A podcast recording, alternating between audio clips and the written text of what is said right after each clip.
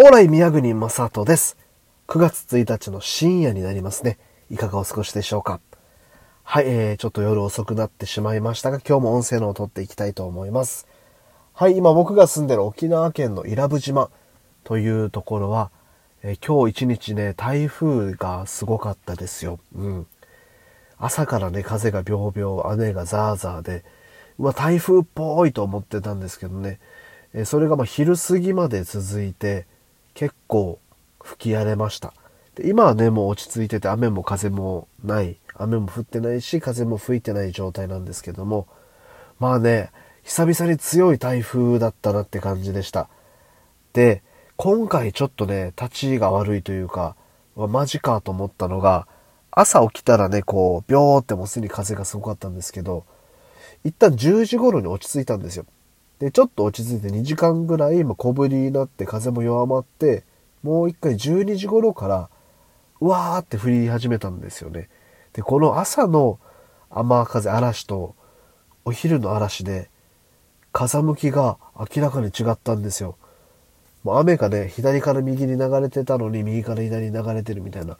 それぐらいの勢いで風向きが違くて、マジかーと思ってて。で、まあ、夕方頃に落ち着いたんで、ちょっとあの、車で外に出てね、島内をぐるっと見てみたんですけど、やっぱりこう、サトウキビ畑がすごいことになってるんですよね。右から左から風を受けたもんだから、もうこう、なんて言うんでしょう。一方向にね、傾いてたら、まだしも、いろんな方向にこう、ぐじゃぐじゃに傾いてね、傾いて倒れてるやつもあって、マジかと思って、まあ倒れてしまったら、もう多分根元からごっそりいってるやつは、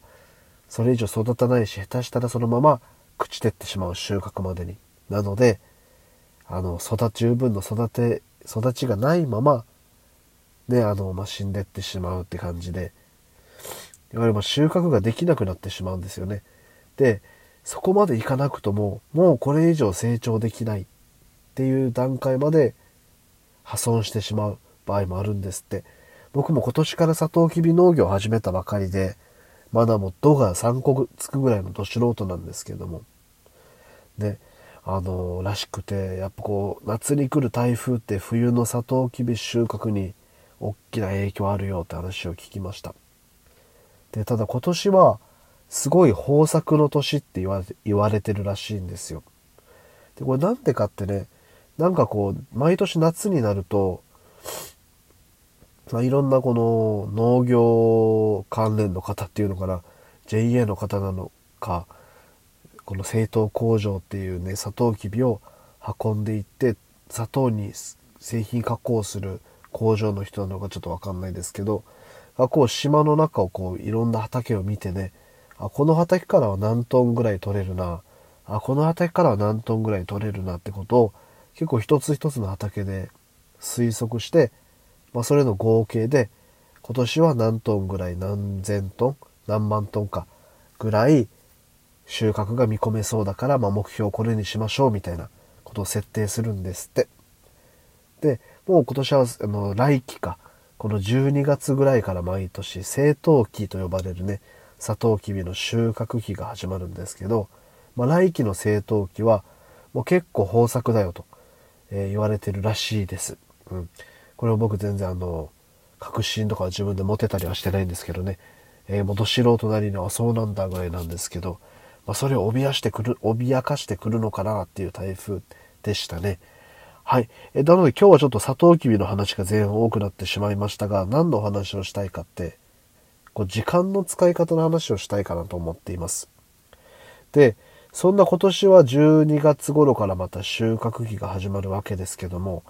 収穫期が始まると僕に何が起こるかって、さっきも今ちょろっとお話をしたんですけどね、サトウキビを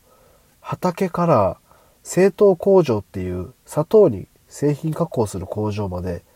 運ぶ運搬作業っていう作業が出てくるんですよ。で、これ運搬作業はでっかいこうダンプでね、10トンダンプの荷台にサトウキビをいっぱいこう入れて何往復もするっていう、まあ、運送業者がね、あって、まあ、それのトラックが17台ぐらいかな。伊良部島にあって、まあ、それを使ってこう運ぶみたいな作業なんですけど、僕それのこう運転手をしなきゃいけないんで、ダンプをね、こう持ってサトウキビを運搬しなきゃいけないんで、まあ冬になると割と今よりも忙しくなるかなって感じなんですよ。うん。で、それを、その冬を迎えるにあたって、なんなら今年は豊作って言われてるらしいんで、11月例年より1ヶ月ぐらい早く始まるんじゃないか、かって言われてるらしいんです。うん。で、まあそれを、その時期を迎えるにあたってね、今の感じの、今も僕あのフリーランスっていう、まあ、形なんですけど、自営業ってやつですよね。今の時間の使い方だと負けるなと思っていて、ね、何かっていうと、割とがっつり時間を割いてやる作業が多いんですよ、僕。3時間とか4時間とか、はい、この仕事をする時間、みたいな。で、もバーって集中してやって、ふうみたいなね、ってことが多いんですけど、多分これをやるとね、なかなか時間が取れなくて困るってことが起きると思うんですよ。なので、細切れの隙間時間を有効的に使いたいなと思っていて、で、今ね、それこそあの、子育て真っ最中なんで、例えば、自分の子供を寝かしつけて寝ました。さあやろうって言って、1時間集中できるかっていうと絶対にそうはいかないんですよね。子育てをされてきた皆さんならきっともう体感レベルで想像できると思うんですけども、まあね、あの、すぐ起きる時もあるんですよ。5分しか寝てないけど大丈夫みたいな こともあって、まあまああの、育児をしながら絶対にまとまった時間を作るみたいなものはね、あの、なかなか難しいなってところなんですけども、まあでも何を言いたいかって隙間時間がより重要になってくるわけですよ。前置きがすげえ長くなっちゃうんで、なっちゃったんですけどね。で、この隙間時間について今日ちょっとうまい活用法ないかなっていろいろ本読んだりして調べてたんですけど、いい方法というか、いい考え方に一つ出会って、それが5分間、5分でできる仕事を増やすっていう方法なんですよ。あ、これなるほどなって思ったんですけど、5分でできる仕事。まあ、例えば、LINE を返すとか、メールをチェックするとか、まあ、この音声で言うと5分では済まないですけど、まあ、音声を取るとかね。ま、そういう、あとまノートを見るとか、ノートを書くとかもいろいろありますけど、5分でできる仕事をたくさん自分の中に持っておく。で、パッと隙間時間に、はい、これって言ってすぐ取り掛かってやる。まあ、例えば、えさっきで言った子供が寝たすぐ5分やる。